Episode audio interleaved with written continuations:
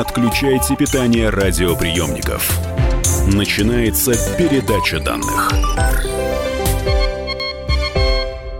Здравствуйте, друзья. Это передача данных. У микрофона Мария Баченина, а в студии научный журналист, главный редактор портала нейроновости.ру, член правления Российского химического общества, лауреат премии Министерства образования и науки России за верность науке, главный редактор портала Менделеев Инфо Алексей Паевский. Алексей, здравствуйте. Здравствуйте. И по какому поводу мы сегодня собрались? Тема нашего заседания – Нобелевская премия. С 7 по 14 октября в Стокгольме прошла 118-я Нобелевская неделя. Она началась с вручения премии по физиологии и медицине. Далее у нас была химия, если мне память не изменяет, литература, аж две премии, мир, экономика. Но мы сейчас будем разговаривать в ключе науки. Я встану на позицию слушателя, далекого от этих ваших Нобелевок, и спрошу, ну а что в этом году? Интриги, скандалы, расследования, что поразило? Ну, на, на, на самом деле, э, а можно я вас сначала поправлю? Да, нужно. А, во-первых, не вручение, а присуждение. Вручать все-таки будут в декабре. Слушайте, обычно я поправляю всегда. А сейчас сама наступила. Бог не ерошка, да поправлялась коллег. Конечно же, присуждение. А, во-первых, присуждение. Во-вторых, а, а, 118, не, не 118 неделя, хотя первая Нобелевская премия была присуждена 118 лет назад. А дело в том, что у нас были э, годы, когда премия не присуждалась и не вручалась.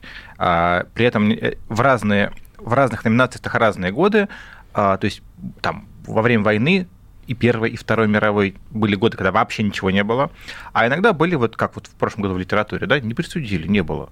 Тоже верно, из-за скандала а, Но на сексуальной иногда, почве. Иногда из-за скандала, а иногда из-за того, что просто, ну, там, комитет не, не сошелся во мнениях и не решил, кого, и решили отложить вопрос на следующий год. Потом следующий год вручали снова две.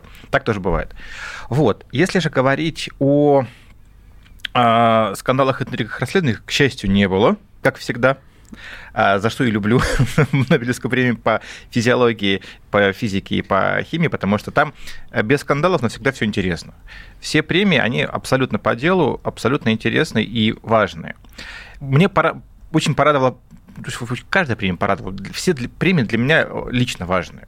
А почему для вас лично? А, ну, смотрите, а, если говорить про личные вещи, первая вещь а, медицина. Впервые за много лет Нобелевскую премию по физиологии или медицине а, получило два врача то есть которые именно врачи, которые работали с пациентами. Так, а если мы это будем сравнивать с предыдущими ну, годами, ну, что всего, там было чаще не всего, так? Нет, чаще всего просто дают как а, все-таки а, там биохимикам, каким-то суровым ученым, а вот здесь тоже биохимия, исключительная биохимия, а, молекулярная биология, но два из трех лауреатов, как минимум два из трех, по-моему, насколько я знаю, они, помимо всего прочего, еще и МД, то есть практикующие врачи. Ну давайте тогда с медицины, может быть, а, и начнем. Давайте просто еще расскажу, почему важно. Да, давайте, меня. конечно. А, э, Физика важна для, потому, что э, здесь Нобелевский комитет не сделал ошибку, которую сделал там 40 лет назад, когда тоже вручали, присуждали премию за открытие астрономическое, но вручили научному руководителю, а тому аспиранту, аспирантке, которая его реально делала, не вручили. Это было очень обидно. А вот. вообще это как-то регулируется? Нет, никак Они не же расследования проводят. Кто занимался, кто действительно ответственный? Понимаете, какая, какая история? А, возможно, я не знаю, мы не знаем, почему, что было в 77 или 78 году, а, потому что а, пока что еще не открыт список номинаций он хранится в тайне 50 лет. Может быть, вообще Джесселин Белл, которая открыла пульсары физически, смысле, своими руками, ее просто не номинировали, так тоже может быть. Угу. А Нобелевский комитет не имеет права присуждать без номинации. Вот. Здесь было по-другому. Ну и, соответственно, как бы Нобелевская премия по химии для меня дважды важная, а, хотя я очень ждал премию нашему соотечественнику, ну, не дали. Но, во-первых, дали премию в области, в которой я сейчас работаю, как научный коммуникатор, то есть я как раз занимаюсь а, источниками энергии. А во-вторых, а, Джон Гудинов дождался премии, ему 98 год пошел, и он все-таки дождался, дожил. Это очень, очень рад за него. Вот. Вот, ну давайте начнем с физиологии. Давайте с физиологии. Это действительно, как сказал наш общий знакомый Максим Скулачев, это все-таки биология. И он а, очень радовался, потому что это сопряжено с его работой, влияние кислорода на наши клетки. Ну да, да, наверное, да. А, хотя я не буду, не буду обсуждать работу отца и Скулачевых, давайте поговорим, собственно действительно, премия за редокс биологию, которая тоже для меня очень важна, потому что мы два года назад были на конференции именно по этой теме, по редокс биологии. Была прекрасная конференция на теплоходе, плывшая из Москвы в Петербург, а вот с выдающимися учеными. Правда, вот этих вот ребят не было. За что дали? А дали за открытие тех механизмов, а, которыми клетка отвечает на недостаток или норму кислорода. Почему?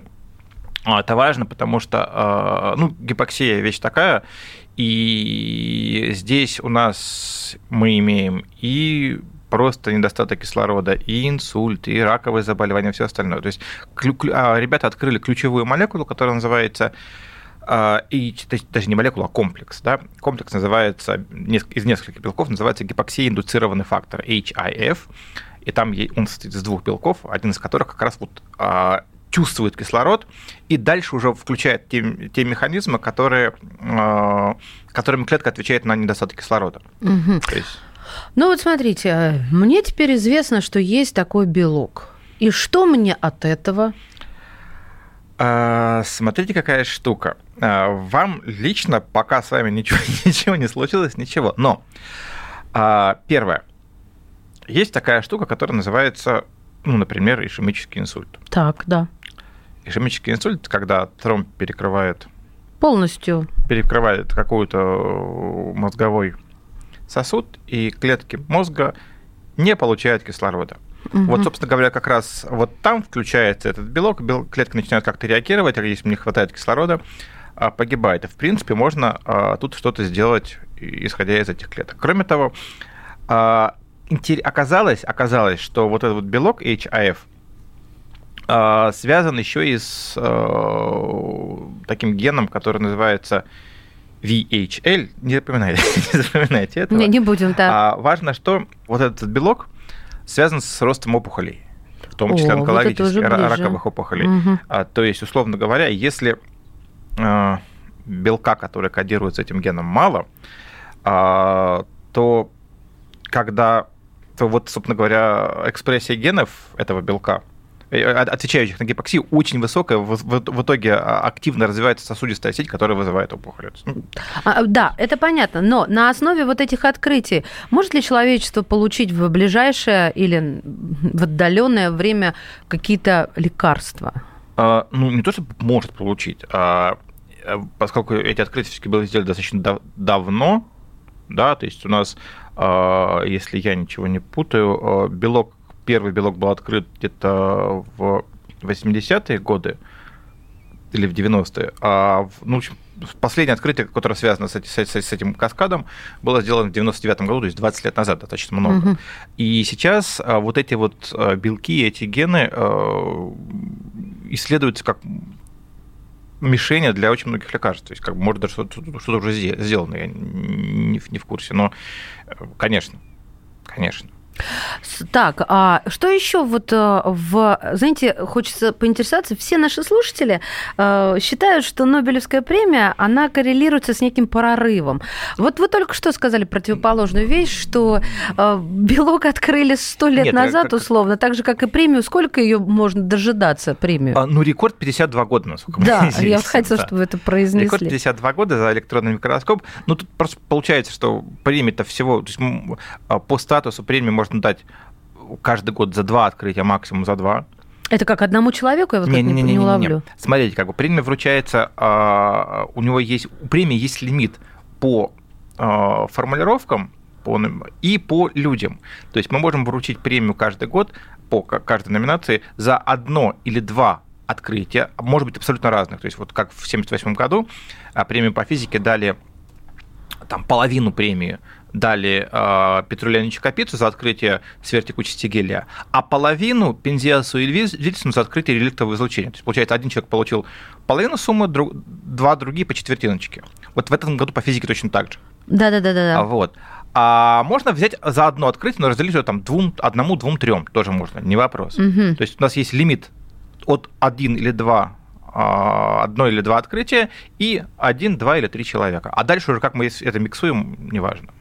Понятно. Хорошо. Давайте будем плавно переходить к чему выходить? К физике или к Ну, химии? по, по- по хронологии. Сначала в понедельник дают физиологию, во вторник дают физику. Хорошо.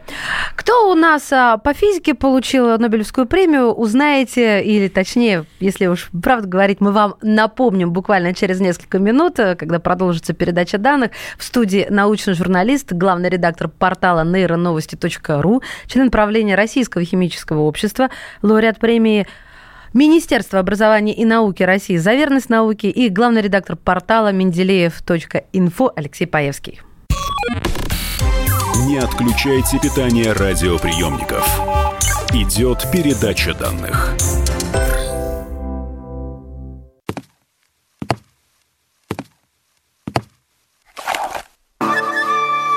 Это была тяжелая неделя. Хороший, Ребята, давайте жить дружно. плохой, Понимаете, не признавали у одного кандидата подпись его родного отца. Злой. А вот что у нас в России, вот что у нас в России. Бред, да? Николай Платошкин подводит итоги недели. Каждую пятницу на радио «Комсомольская правда» в 6 вечера по Москве.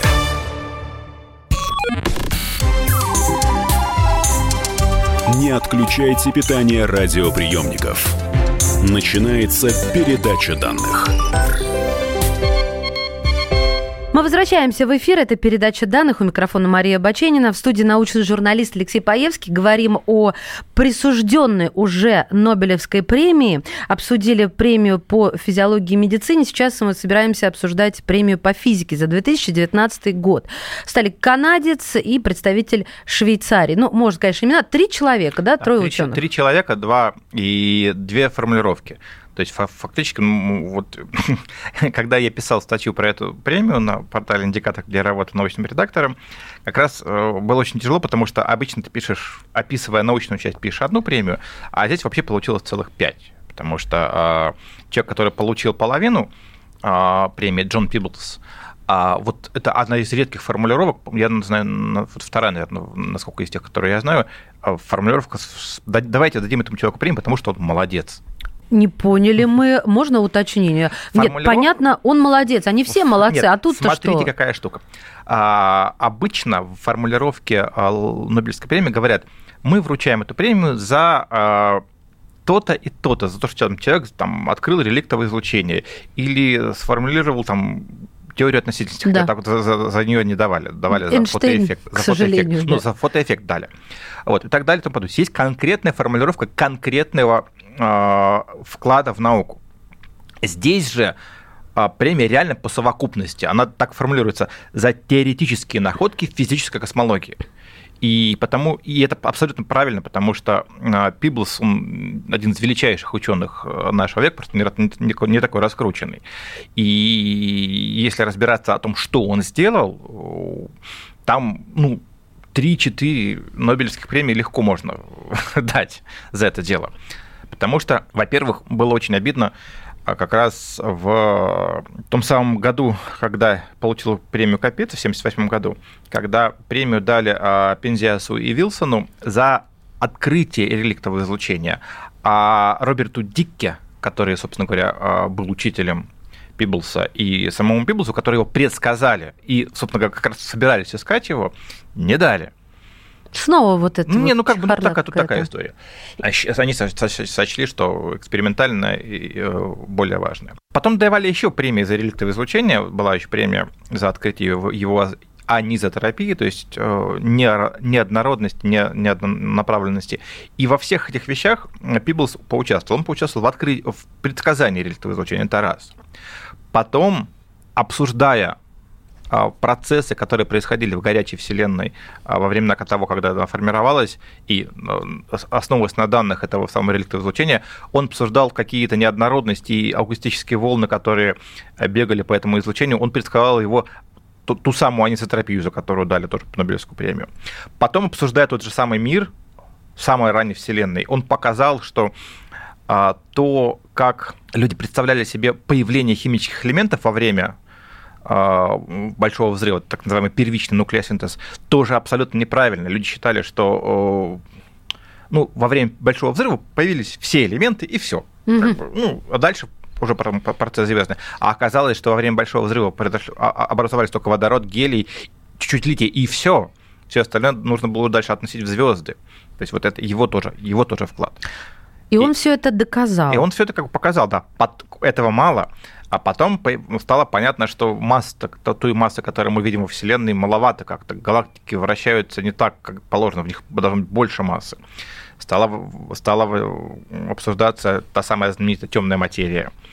А, и считали, что в темной материи, темной материи должны быть э, маленькие, уже открытые к тому времени частицы нейтрино. Непонятно, есть у них масса, нет. Если откроем да, массу, то она будет они и будут темной материи. Он показал, что нет, нейтрино темной материи не будет, и, скорее всего, в темной материи нужно искать при помощи в каких-то там тяжелых, а слабо взаимодействующих частицах холодных, которых не видно.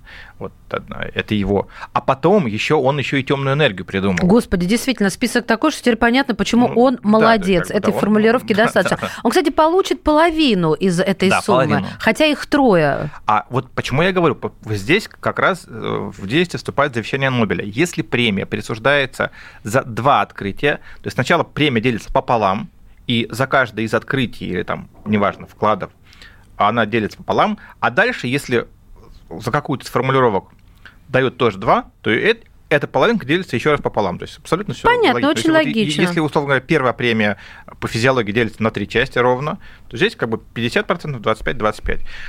А по поводу второй части. Да, да, хотелось бы.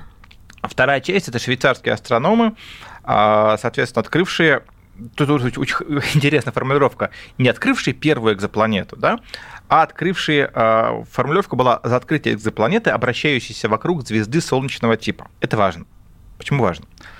Мишель Майер и Дидье Кело, собственно, Кело, он лично собственно, наблюдал, а Майер был его руководителем и иде, иде, идеологом от всего этого наблюдения, создания метода, которыми они пытались все это изучать. Экзопланеты открывали, ну, планеты, если вдруг кто не знает, экзопланеты, планеты не у Солнца, то есть у других звезд, открывались много раз. То есть вот вопрос, когда была открыта первая экзопланета, это вопрос такой, имеющий много ответов. Да? Почему, почему, почему, почему так? Потому что, смотрите, э, экзопланету мало открыть. Ее нужно, нужно это открытие подтвердить. То есть поскольку, поскольку есть какой-то сигнал, да, планета прошла, то он должен быть периодическим. Мы должны раз, потом второй раз. Вращение да, вокруг да, да, звезды. Да, Подтвердите, это будет значит, что это планета, да, которая да, да, вращается да, да. по это орбите. Первое, что нужно понять, что это А, что есть какой-то объект вращающийся, угу. и Б, что этот объект не какая-то там мелкая звезда вторая, а планета тоже так. похожая. И вот фактически первую экзопланету фактически увидели в 88 году еще у гамма-цефея. Но подтвердили это все только в 2002 году, то есть поэтому не считается. Потом в 1991 году открыли экзопланету у другой звезды. Но вот до сих пор мы не знаем, это, это экзопланета, там тут большой, там масса большая, большая 11, 11 масс Юпитера, очень большая вещь. Угу. Или не, не до звезда такие есть, так называемые бурые карлики. То ну, то есть неполноценная планета, так. Неполноценная звезда, да. пере, не, перепланета, или не, перепланета а, или недозвезда. Точно. Да. Вот. Потом в 92 году открыли, подтвердили планеты зем... Ну, почти земного типа, только большие, больше, суперземные, да, так называемые. Да, супер но не у нормальных звезд, а у белых карликов. То есть, ну, тоже Что-то, ни да, о чем, да. И вот только в 95 году, собственно говоря, Майор и Кило, они увидели планету у нормальной звезды, как бы вот похоже такой. на нашу солнечную систему все ну, это да, дело. Как бы звезда, которая, когда мы говорим солнцеподобная, в данном случае речь идет в первую, не то, чтобы она совсем как солнце, что это желтый карлик, а, наверное, все-таки о том, что она развивается как солнце. Ну, на главной последовательности диаграмм Герц, Шпрунга, Рассела и так далее. А как они их ищут? Разные варианты есть. И, То есть, куда смотреть? Смотрите, как откры... была открыта эта планета. То есть, методов открытия экзопланет есть несколько, там достаточно, ну, минимум четыре есть. А метод, которым открывали Кело и Майер, он называется метод лучевых скоростей. Что это такое? Когда планета вращается вокруг звезды, Земля вращается вокруг Солнца, не только Солнце притягивает Землю, но и Земля немножко притягивает Солнце. Поэтому каждая планета вызывает небольшие, очень маленькие колебания Солнца, ну, своей звезды к себе. Да, да. Соответственно, как бы чуть-чуть, чуть-чуть колеблется звезда. Соответственно, для, на, для нас получается, что звезда а, сначала движется немножко к нам, потом немножко от нас. Э, эта скорость очень маленькая, это может быть несколько километров в час. Угу. Вот, но в любом случае любое, любое изменение скорости вызывает изменение длины волны а, излучения звезды. Эффект Доплера, мы все его хорошо знаем. Другое дело, что, как бы, что он очень маленький, очень сложно померить. Но тем не менее, когда звезда движется от нас, а, свет немного краснеет когда звезда движется к нам, свет немного голубеет. И вот это вот э, изменение длины волны периодически мы можем зафиксировать. Для этого нужно только, только очень точные инструменты. И это было очень сложно, собственно говоря. Вот Сколько и... это по времени у них заняло? Ой, я не помню, ну, по-моему, достаточно быстро, они за год. Звезда достаточно близко. Почему тогда так выжидали долго? В 95-м они это сделали, что пораньше не могли. Мы знаем время случаи, как... Ну, да. премию, премию ожидали, на самом деле. А, ну, давали за другое. А, а, ну, сейчас понятно, почему дали. Потому что потом запустили специальные телескопы. Сначала это был телескоп Кеплер, потом это был телескоп TESS, которые начали открывать планеты другим методом и которые при, при, принесли на самом деле революцию, потому что там первые экзопланеты как бы вот их были единичны, сейчас у нас открыто больше 4000 планет, их открывают уже другим способом, за отменным методом, а, то есть когда, если планета проходит по диску звезды перед нами, ее блеск немножко падает, потом восстанавливается. И угу. вот по периодическому изменению блеска звезды, то есть фактически телескоп тупо смотрит на звезды и смотрит, как меняется их вы начали, когда рассказывать про это открытие, а, вы говорили про Пиблза, что он действительно выдающийся ученый. Но когда мы говорим это словосочетание, большинству на ум приходит э, имя Стивена Хокинга, которому так и не вручили Нобелевскую премию. Как вы считаете, почему это случилось? Точнее, не случилось. Хокинг все-таки а, больше, если мы говорим про его величину, а он ну, действительно без вопросов, он очень хороший космолог, но у нас, ну как там, космолог, э, специалист по черным дырам, но черные дыры вот экспериментально, не, даже не экспериментально, а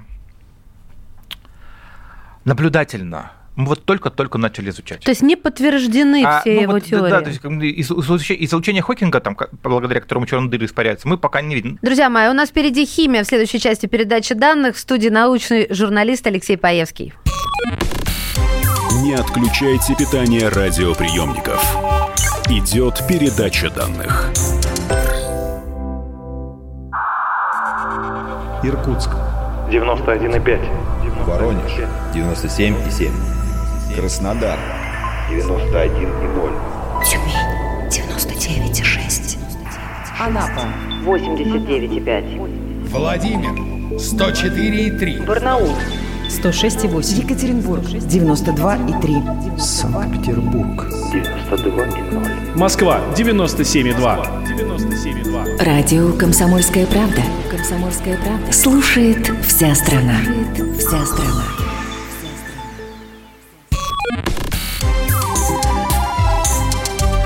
Отключайте питание радиоприемников.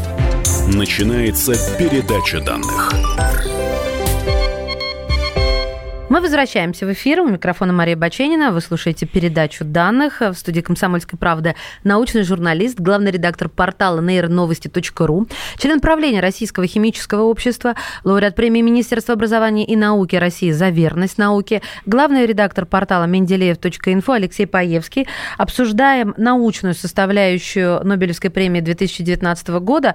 Почему я подчеркиваю про науку? Потому что мы не будем обсуждать ни премию мира, ни премию по экономике. Не вот, литературу. Да, литературу тоже не будем трогать. Мы будем сейчас трогать химию. По химии Нобелевскую премию присудили в 2019 году за развитие литий-ионных батарей.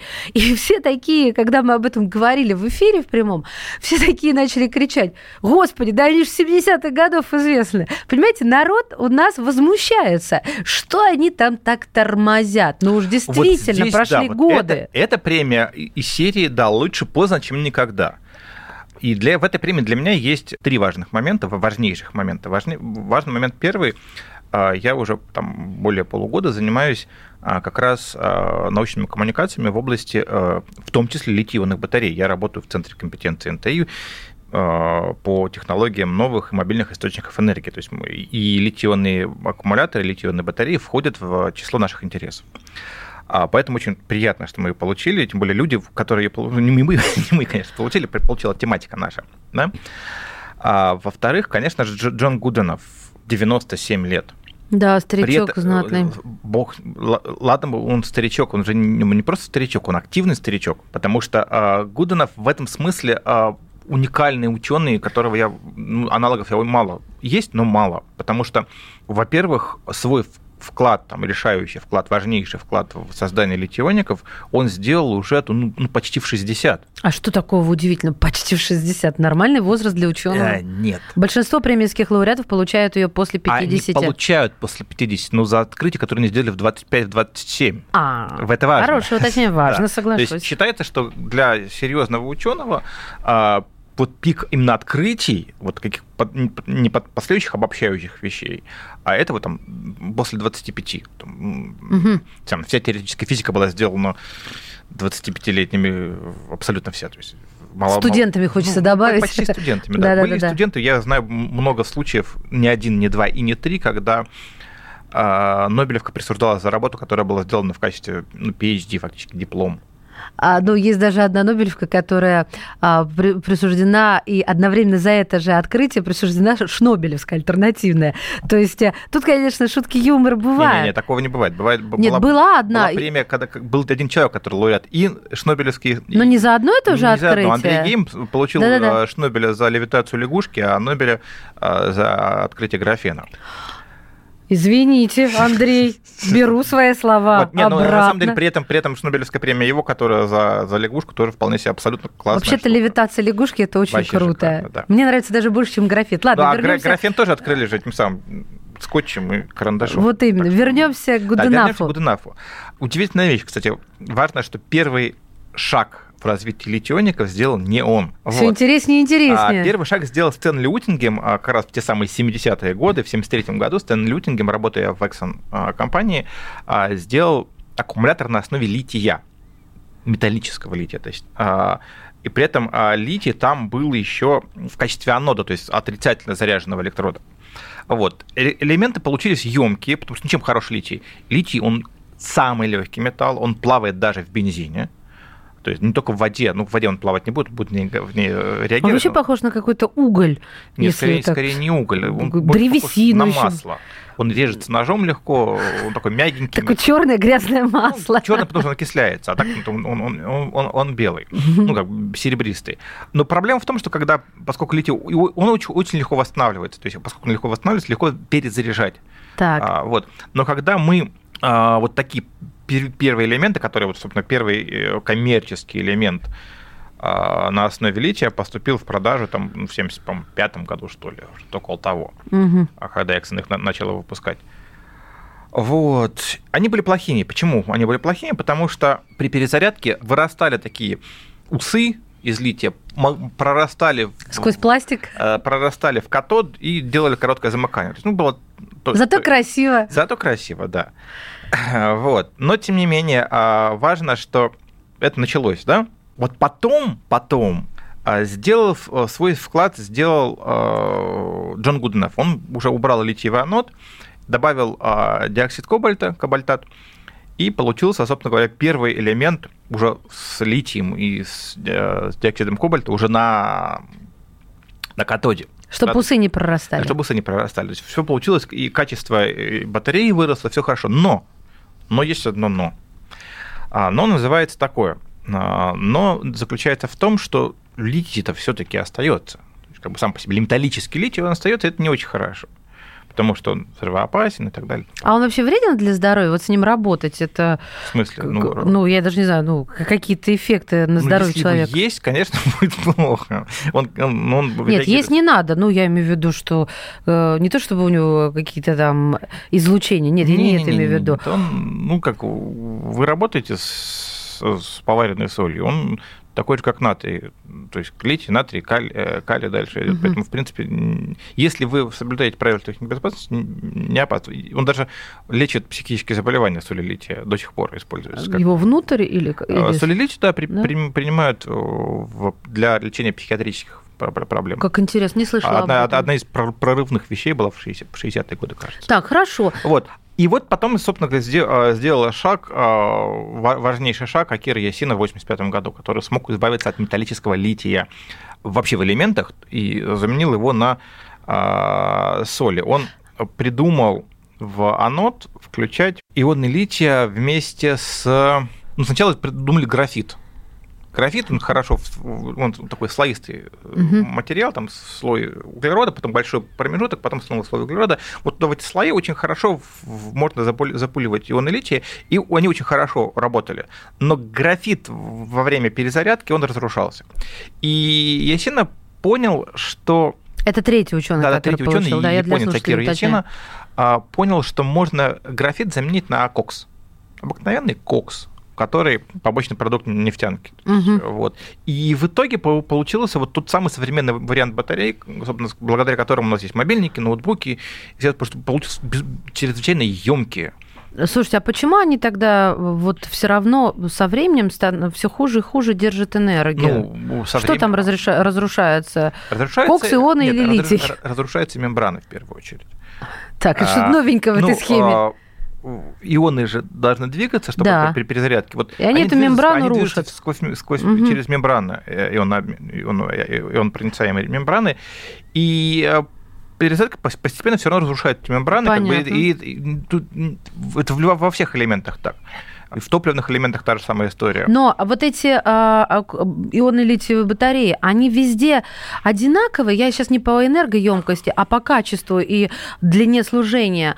А, или же все-таки есть э, какие-то бренды, у которых есть свой секрет фирмы, и они производят, ну, прям Нет, самые. Я про, про бренды не скажу ничего, потому что не будем их никого рекламировать. Безусловно, есть. Нет, есть не бренды, есть типы. Литий-ионный аккумулятор это огромный, огромный спектр Использования. разных... Нет, а, огромный спектр типов.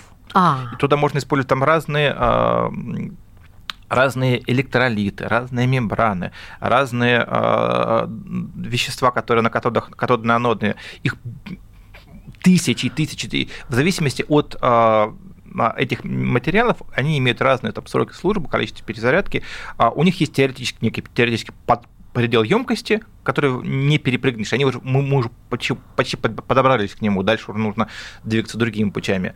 А, вот. Но вариантов очень много. Вот важная вещь, да, 17 год, два года назад, Джону Гутенофу 95. Он предлагает новый тип аккумулятор с новым электролитом стеклянным. То есть он, Смотрите, он как наука активный, поддерживает жизнь. Он да. до сих пор активно, активно ученый. Они знакомы друг с другом? Конечно, конечно. А, потому что они втроем получают за одну тему Джон а... Гуденов, Стэнли Уиттингем и Акира Йошина. Вот, вот вообще ученые, которые входят в одну категорию, обычно знакомы? Конечно, знакомы, работают, иногда коллаборируют, иногда конкурируют. А, а было такое, что присудили конкурентам? Конечно. За один раз? Конечно, конечно. Да? Ну, вот, премия, например, за открытие катализа, катализаторов для полимеризации, получения стереорегулярных полимеров, Циглер с НАТО, они сначала дружили, потом начали конкурировать, и там были друг с другом патентные войны, и они вместе получили Нобелевскую премию. А, и мы, а, были, были премии, когда дали за одно и то же, но даже научным конкурентам, как знаменитая история с премией 906, кажется, года, по физиологии или медицине, когда премию дали Камила Гольджи и Сантьяго Рамона Кахали, вот там реально войны были, то есть... Как и, они, интересно, на сцену и, поднимались. И, ну как, они по, по очереди, да, а потом там же было еще смешнее, потом, потом они, они читают Нобелевские лекции, и ну, Кахаль, он благородный, испанец все таки а Гольджи там в своей Нобелевской лекции громил Кахаля что, блин... Все как мы любим. Да. Друзья мои, ну, с, с Богом, как говорится, хотя, когда в науке это звучит, мне всегда вызывает улыбку, тем не менее, разобрались в трех научных номинациях и а, в тех ученых, которым а, присуждена в 2019 году Нобелевка. Вручаться, я напомню, она будет в декабре, в День памяти Альфреда Нобеля. Благодарим от всей души научного журналиста, главного редактора портала нейроновости.ру, члена правления Российского химического общества, лауреата премии Министерства образования и науки России за верность науке, главного редактора портала менделеев.инфо Алексея Паевского. Спасибо. Передача данных успешно завершена. Не отключайте питание радиоприемника. Скоро начнется другая передача. Слушайте первыми самый свежий выпуск передачи данных в прямом эфире «Комсомольской правды» каждый четверг в 10 вечера по Москве.